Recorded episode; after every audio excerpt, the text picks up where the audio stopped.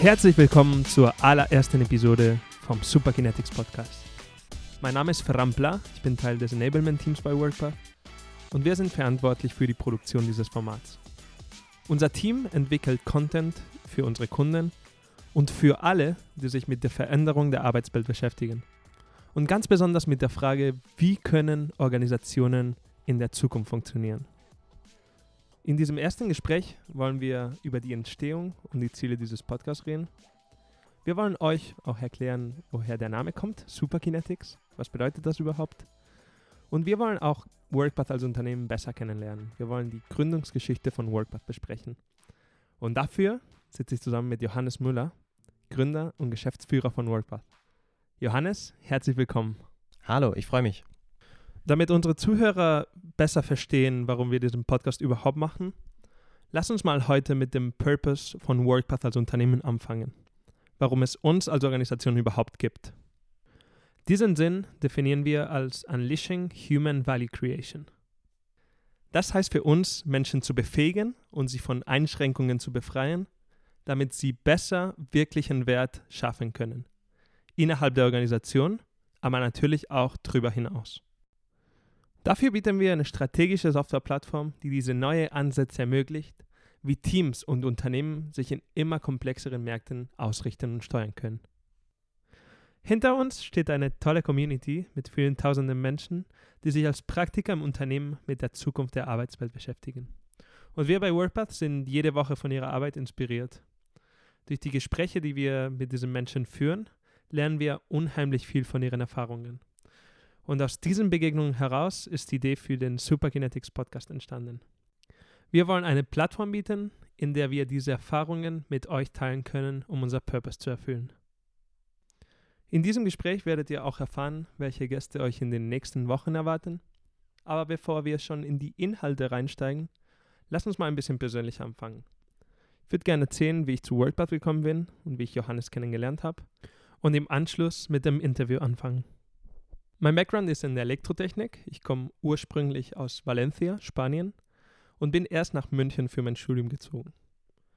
Während meines Studiums habe ich mich hauptsächlich in die Softwareentwicklung spezialisiert, habe aber sehr früh gemerkt, dass meine Leidenschaft eigentlich an der Organisationsentwicklung liegt und hauptsächlich an der Zusammenarbeit von interkulturellen, interdisziplinären Teams.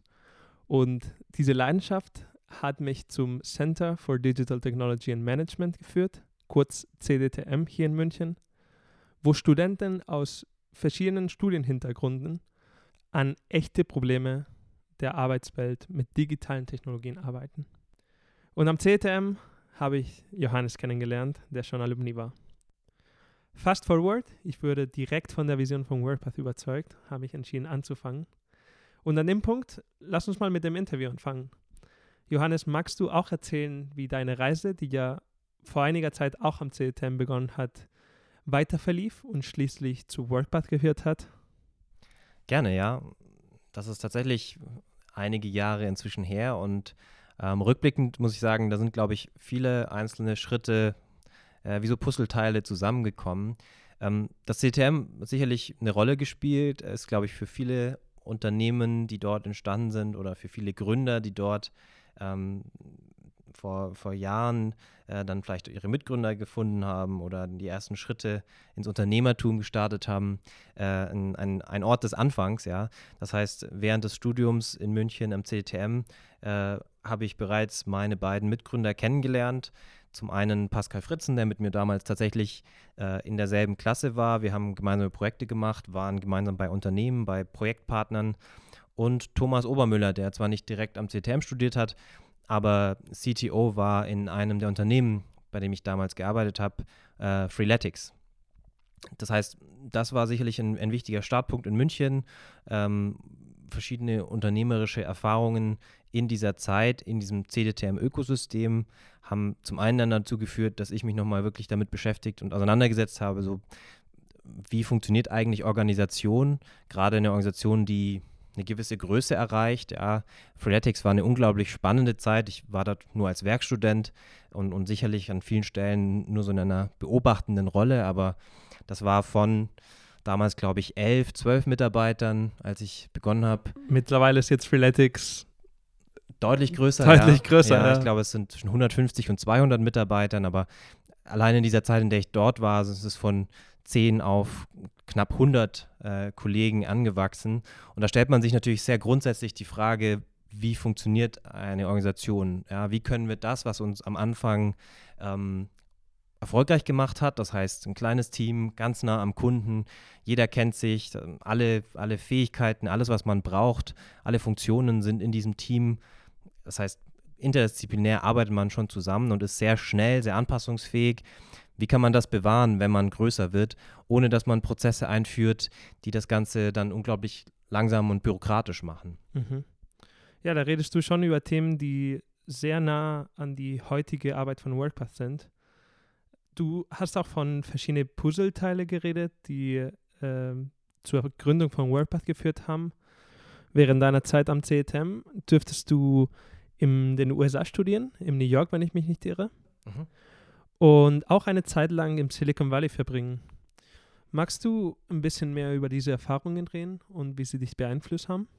Gerne, ja. Also wie schon gesagt, ich glaube, all diese Erfahrungen ähm, sind dann am Ende zusammengekommen. Es gab nie den einen Moment, wo ich gesagt habe, hier möchten wir jetzt äh, ein Problem lösen und das ist jetzt WorkPath, sondern es waren zum einen die Erfahrungen bei Freeletics, ja, äh, die ich einfach aus einem persönlichen unternehmerischen Interesse äh, habe ich ganz viel mitgenommen. Zum anderen dann den Punkt, den du ansprichst. Ich durfte dann ähm, eine Zeit lang in, in, New York studieren, mein Studium dort abschließen, ähm, habe parallel aber auch das nannten, nannten die damals äh, als äh, Student Associate für einen amerikanischen Venture Capital Fund arbeiten dürfen. Der wurde gegründet von Michael Baum, ist ähm, der Gründer von Splunk, einem sehr großen börsennotierten Unternehmen. Das heißt, ähm, ich glaube, immer getrieben aus einem unternehmerischen Interesse, aus ganz vielen verschiedenen Perspektiven, ähm, habe ich dann mich mit den Themen beschäftigt, die dann zu WorkPath geführt haben. Du hast jetzt gefragt, konkrete Erfahrungen in den USA. Ähm, ja, zum einen natürlich die Zeit am Campus äh, in New York, zum anderen dann aber auch durch die Arbeit als, ähm, als Associate ähm, noch immer mal wieder Zeit im Silicon Valley, in, in, der Gegend um San Francisco verbracht, da viele Unternehmen, viele Unternehmer getroffen und natürlich auch so ein bisschen gesehen, wie sich vielleicht die Arbeit, wie aber auch Organisationsmodelle, wie Führungsansätze sich unterscheiden, wenn man das mit unserem deutschen Ökosystem, unserer deutschen Perspektive auf, auf Unternehmen beschäftigt. Ähm, das war sicherlich auch ein weiterer wichtiger Schritt. Das ist jetzt auch ein, wieder über ein halbes Jahrzehnt her. Ähm, und als ich zurückkam, äh, auch reiner Zufall, ähm, bin ich in Berlin gelandet und habe auch nochmal eine Zeit lang in einem kleinen Venture Capital Fund gearbeitet, ähm, der gegründet wurde von einigen ähm, CTM-Alumni, ähm, was mir natürlich nochmal die Möglichkeit gegeben hat, viele Unternehmen, auch etwas größere Unternehmen, von der anderen Seite des Tisches. Das heißt nicht aus dem Unternehmen heraus als Mitarbeiter, sondern als, als Investor zu sehen. Und ich glaube, in dieser Zeit ist eigentlich der Entschluss dann gereift, WorkPath zu gründen, einfach weil man dann sehr viele Unternehmen sieht, nicht nur aber mit digitalen Gründungen zu tun hat, sondern auch eben mit großen etablierten Unternehmen, mit Konzernen, die sich versuchen, das anzueignen, was die Digitalwelt umtreibt, die immer interessierter dann hingeschaut haben, was macht denn diese agilen Digitalunternehmen aus, was können wir uns davon dann auch vielleicht aneignen. Ähm, und ich habe mich auch aus einer Investorenperspektive mit der Zukunft der Arbeitswelt beschäftigt dort und, und mir viele Softwareunternehmen angeschaut, vor allem in den USA, die hier neue Lösungen entwickeln. Mhm. Ja, ich kann mir vorstellen, diese Erfahrung im VC ist unfassbar wertvoll, wenn man entscheidet, selber ein Unternehmen zu gründen. Und an dem Punkt, lass uns mal über die ersten Schritte von WordPath reden. Ich würde gerne hören, was war das erste Produkt? Ähm, was war das MVP? Und auch vielleicht, wie hat sich WorkPath vom Anfang bis heute entwickelt? Magst du dazu diese Entwicklung mit uns teilen? Gerne, ja. Also WorkPath gegründet äh, haben wir dann 2017. Ja, ich war damals noch in Berlin, ähm, bin dann für die Gründung, vielleicht auch nicht für alle, der, der intuitive Schritt nach München zurückgekommen. Ähm, und es ging uns von Anfang an darum, eben zu sagen, so, wir haben hier jetzt aus beiden Welten viel gesehen. Ja, äh, wir drei Gründer haben aus der Digitalwelt viel mitgenommen. Wie steuern sich Unternehmen, die digital geboren sind, aber eben auch ausreichend Erfahrung in Konzernen gesammelt. Was läuft da aus unserer Sicht schief? Was funktioniert nicht mehr? Ähm, und wir sind dann 2017 gestartet mit dem Ansatz, sagen, die Art und Weise, wie Unternehmen gesteuert werden müssen, wie strategische Führung, wie aber auch Zusammenarbeit funktioniert, wird sich in den nächsten fünf bis zehn Jahren radikal verändern. Ähm, viele Unternehmen müssen sich grundlegend transformieren. Nicht alle werden das schaffen, aber es gibt ähm, es gibt neue Paradigmen, ja, es gibt ein neues Set an Prinzipien, wie Unternehmen in Zukunft funktionieren werden und ähm, das kommt jetzt auf einmal sehr, sehr schnell. Der Druck, äh, die, auch die Geschwindigkeit der Veränderungen nimmt immer weiter zu und für diese neuen Formen von Steuerung und Organisationen, die da entstehen, wird es auch eine neue Generation an Softwarelösungen geben, an, an Werkzeugen, an Prozessunterstützung. Ja.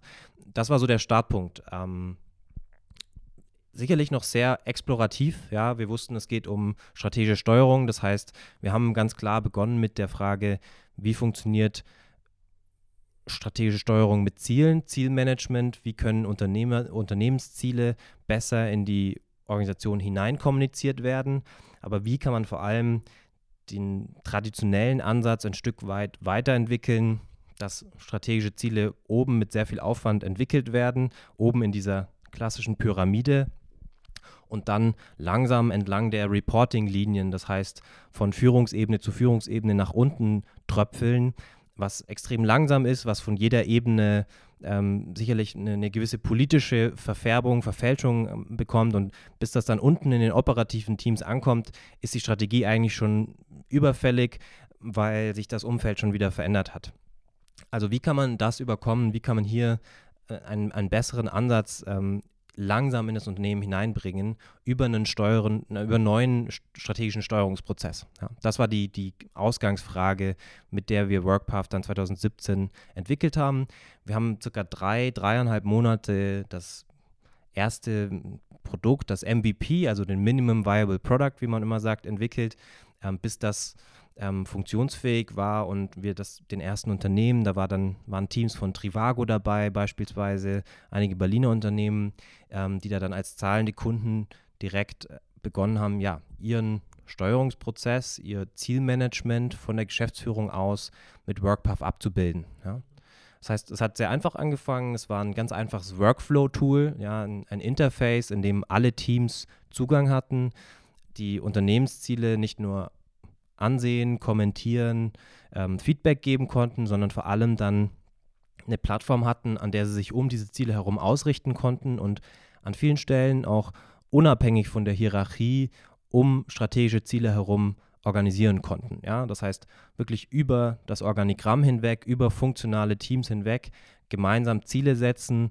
Das waren dann ganz oft crossfunktionale Teams, die an gemeinsamen Zielen ähm, auf die höheren strategischen Ziele des Unternehmens einzahlen können. Und genau, also viel Kommunikation, viel Kollaborationstool, was es im ersten Schritt zunächst mal war. Mhm. Das heißt, im ersten Schritt hat WorkPath sehr viel Erfahrung mit digitalen Unternehmen gemacht, die schon sehr schnell arbeiten, sehr, sehr agil und sehr kollaborativ, wie du meinst. Mittlerweile arbeitet WorkPath mit viel größeren Organisationen. Ähm, Organisationen, die auch sehr komplexe Teamstrukturen haben, die sehr komplexe Prozesse haben. Magst du erzählen, wie hat sich diese Erfahrung, die ihr ganz am Anfang mit eher kleineren, schnelleren digitalen Unternehmen gemacht, sich auf große Organisationen übertragen lassen? Und wie ist die Erfahrung von, von der Zusammenarbeit mit großen Organisationen, die, die wir heute im Alltag machen? Ja, gerne. Ich glaube, das ist ein ganz wichtiger Punkt auch. Ähm, für uns war immer klar, wir wollen das, was wir aus der digitalen Welt kennen, in große Unternehmen mit wirklich vielen Hunderttausenden Arbeitsplätzen und, und, und einer wirklichen wirtschaftlichen Relevanz auch hineinbringen. Es hat uns nie gereizt, jetzt einfach Startups noch ein bisschen besser zu machen. Wir wollten eigentlich hier eine Brücke schlagen zwischen diesen beiden Welten und du sprichst schon einen ganz wichtigen Punkt an. Das ist dann natürlich auch eine kulturelle Veränderung. Ja, ähm, das ist ein sehr viel komplizierterer Ansatz. Ähm, es braucht manchmal etwas länger, aber das war, war irgendwie immer unser Anspruch, weil wir gesagt haben, da wird sich eigentlich auch dann entscheiden, ob wir als Wirtschaftsstandort, ob wir in Deutschland, in Europa das hinbekommen, aus dieser Industriezeit herauszukommen und zukunftsfähige Unternehmen weiterhin hier auch bestehen können.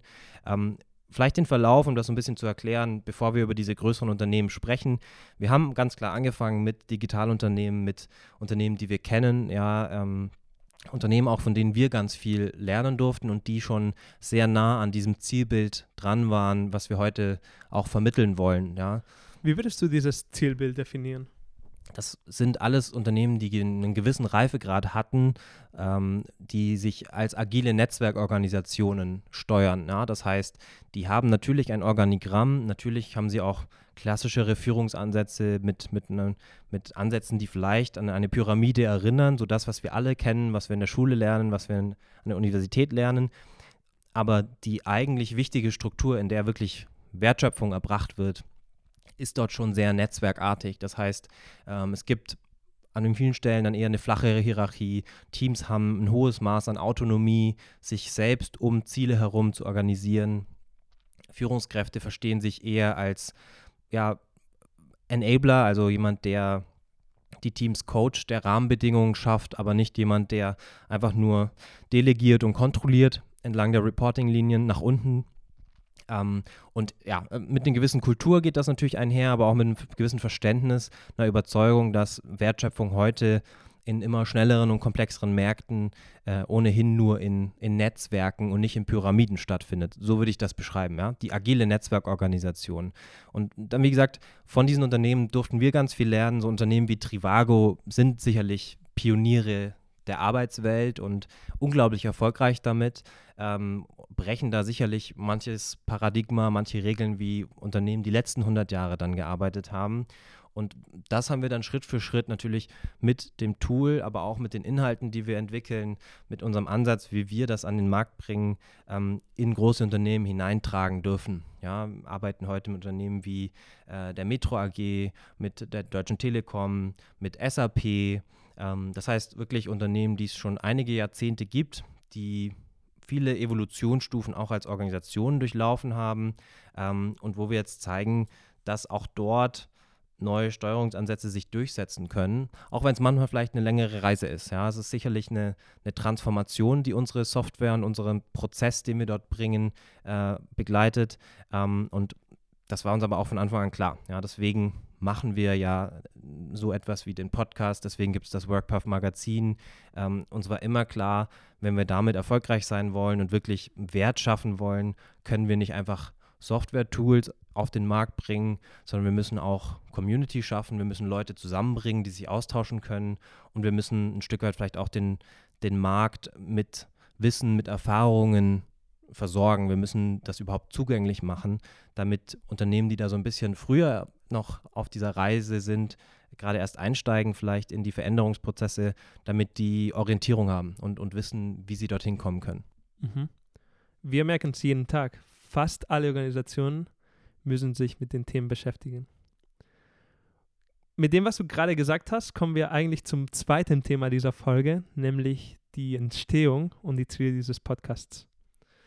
Unser Ziel mit dem Podcast ist, wie du gerade meintest, äh, Zugang zu schaffen zu diesem Wissen. Wir wollen die Gespräche, die wir ohnehin führen und die Erfahrungen, die wir sammeln, nun eben einfach allen zugänglich machen.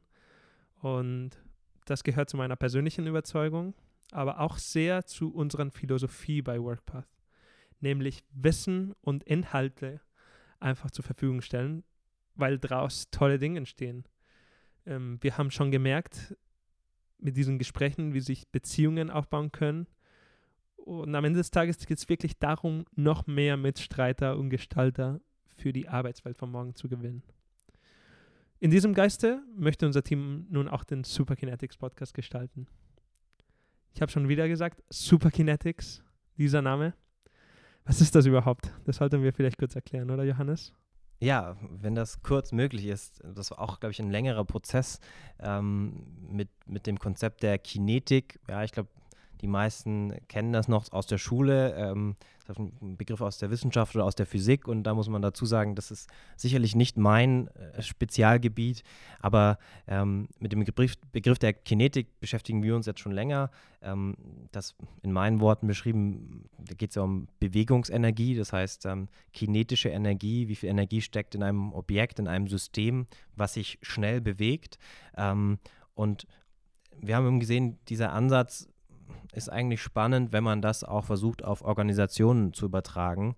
Ähm, diese Idee der kinetischen Organisation, the Kinetic Enterprise, wie wir sagen, hat mich da schon länger jetzt begleitet und ähm, das kommt einfach daher, dass wir sehen, das, was wir eigentlich in Unternehmen bringen, ist Geschwindigkeit, Geschwindigkeit in, in der Veränderung, Geschwindigkeit in der, in, in der Anpassungsfähigkeit und Energie. Ja, also diese zwei Bausteine von Kinetik, ähm, Geschwindigkeit und Energie sind, glaube ich, die wirklichen Wettbewerbsvorteile, die Unternehmen heute erfolgreich machen. Ja. Wir erleben das ganz, ganz oft bei den Unternehmen, die auf uns zukommen.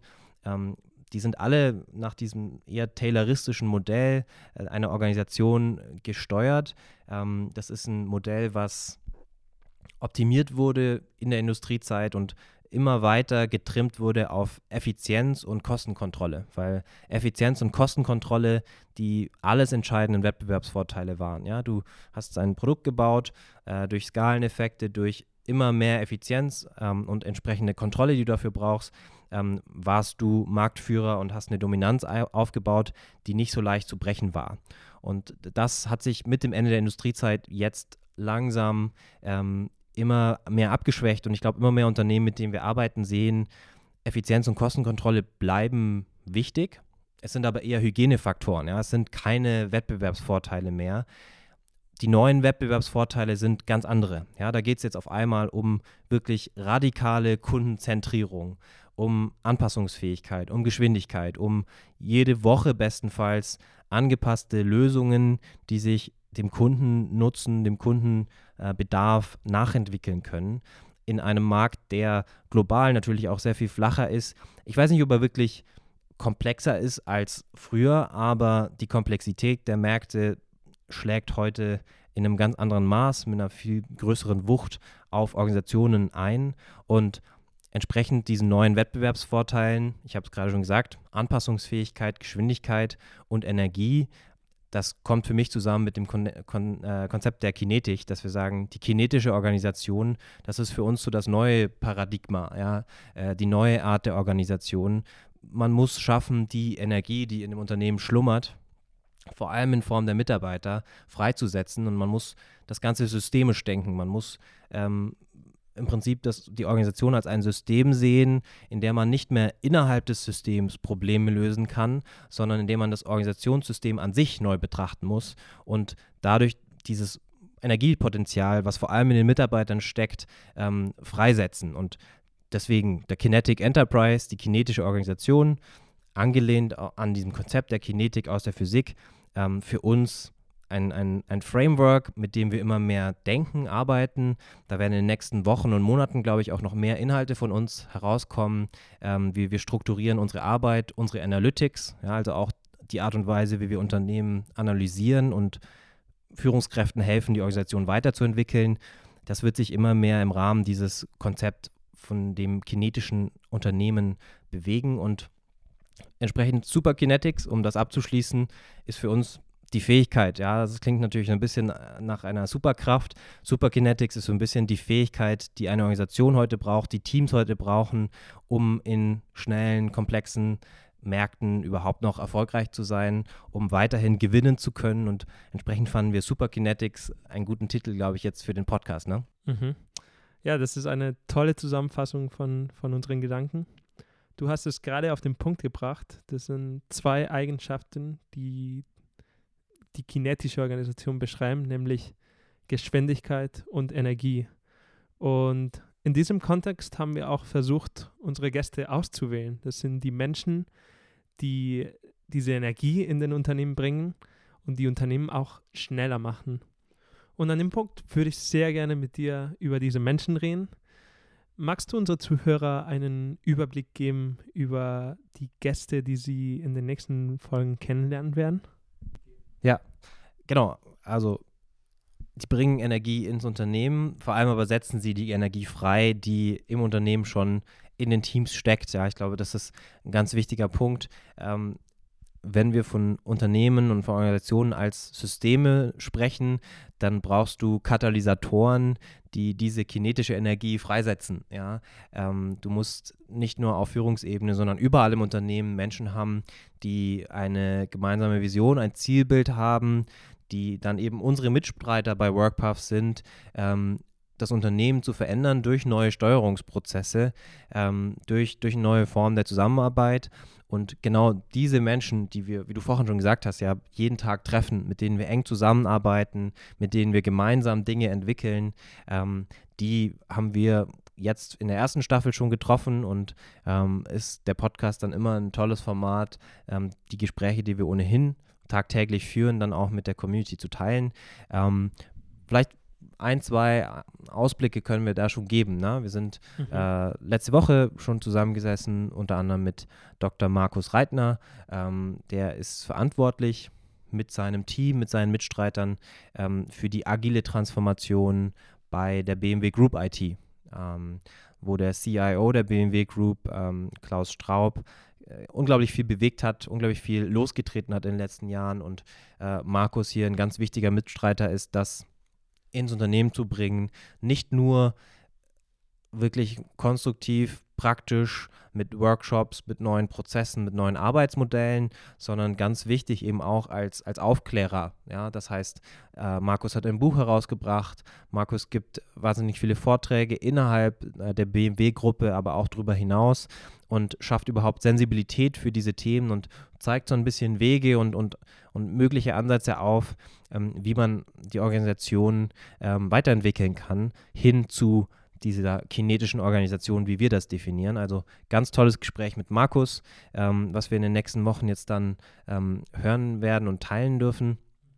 Ähm, wir waren in Hamburg unter anderem bei der Otto-Gruppe, haben da mit Conny Ditloff gesprochen, der auch im, im zentralen, ich glaube, ähm, Agile Center nennen sie das, ähm, arbeitet mit seinem Team im Prinzip agile Transformation, Veränderungsprozesse für die gesamte Otto-Gruppe mit vielen, vielen tausend Mitarbeitern, wie wir wissen, ähm, unterstützt. Auch da sehr, sehr spannend zu hören, aus der Sicht eines Handelsunternehmens, ja, was ist da in den letzten Jahren passiert? Auch der, da ja die tolle Situation, dass, dass ein Vorstand ähm, ein unglaubliches Veränderungsbewusstsein hat und aber auch hier schön eben kein, kein klassisches börsennotiertes Unternehmen, sondern wirklich man merkt ein familiengeführtes Unternehmen immer noch, ähm, was mit einer gewissen Nachhaltigkeit, mit, mit einer gewissen Überzeugung und Ruhe an manchen Stellen auch ähm, sehr große Veränderungen ähm, begonnen hat. Und, und genau, ich glaube, da bekommen wir ein paar spannende Einblicke, die auch ich so von der Autogruppe bisher noch gar nicht hatte. Ja. Mhm. Ja, an diesem Punkt auch herzlichen Dank zu Markus und zu Conny, die sich die Zeit genommen haben, mit uns zu sitzen und über diese spannenden Themen zu reden. Für unser Team ist es sehr wichtig gewesen, nicht nur über theoretische Konzepte zu reden, wie neue Organisationsmodelle, neue Führungsansätze, sondern auch sehr praktisch zu werden um aus diesen praktischen Erfahrungen zu lernen und diese Learnings mit unserer Community teilen zu können. Ja, ich glaube, an der Stelle können wir auch nochmal die Zuhörer herzlich einladen, Fragen zu stellen. Ähm, welche Fragen sollen wir den Gästen, die wir im Podcast treffen, stellen? Ähm, vielleicht auch sogar, habt ihr Vorschläge, wen wir einladen könnten? Ähm, das Team um Veran herum, das ist inzwischen ja auch ein großes Team geworden, was äh, eine Online-Community aufgebaut hat, ähm, in der ihr in verschiedenen Themenräumen die Frage stellen könnt. Ähm, wenn ihr auf workpath.com geht, könnt ihr euch dort einfach anmelden. Ihr könnt eine E-Mail schreiben an podcast.workpath.com. Ihr könnt auf unser Magazin gehen, ähm, das Workpath-Magazin. Ähm, auch da gibt es eine Gelegenheit, nicht nur die Gespräche dann nochmal nachzulesen, sondern eben auch in Kontakt zu treten mit unserem Team.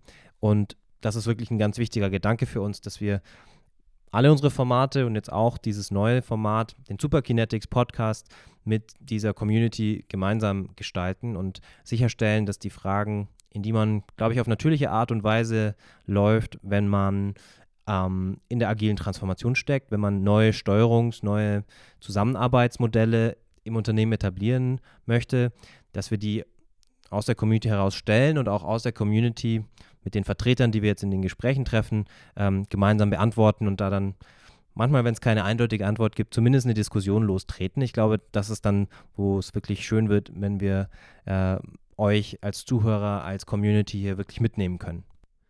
Ja, an dem Punkt herzlichen Dank, Johannes, dass du dir die Zeit genommen hast. Wir freuen uns, dass ihr dabei seid. Wir freuen uns sehr auf die nächsten Folgen und bis zum nächsten Mal. Vielen, vielen Dank. Ja, ich freue mich auch auf das Feedback dann für die kommenden Folgen. Vielen Dank voran. Und äh, dann starten wir jetzt in die erste Staffel, würde ich sagen. Genau, so machen wir das. Bis dann. Bis dann.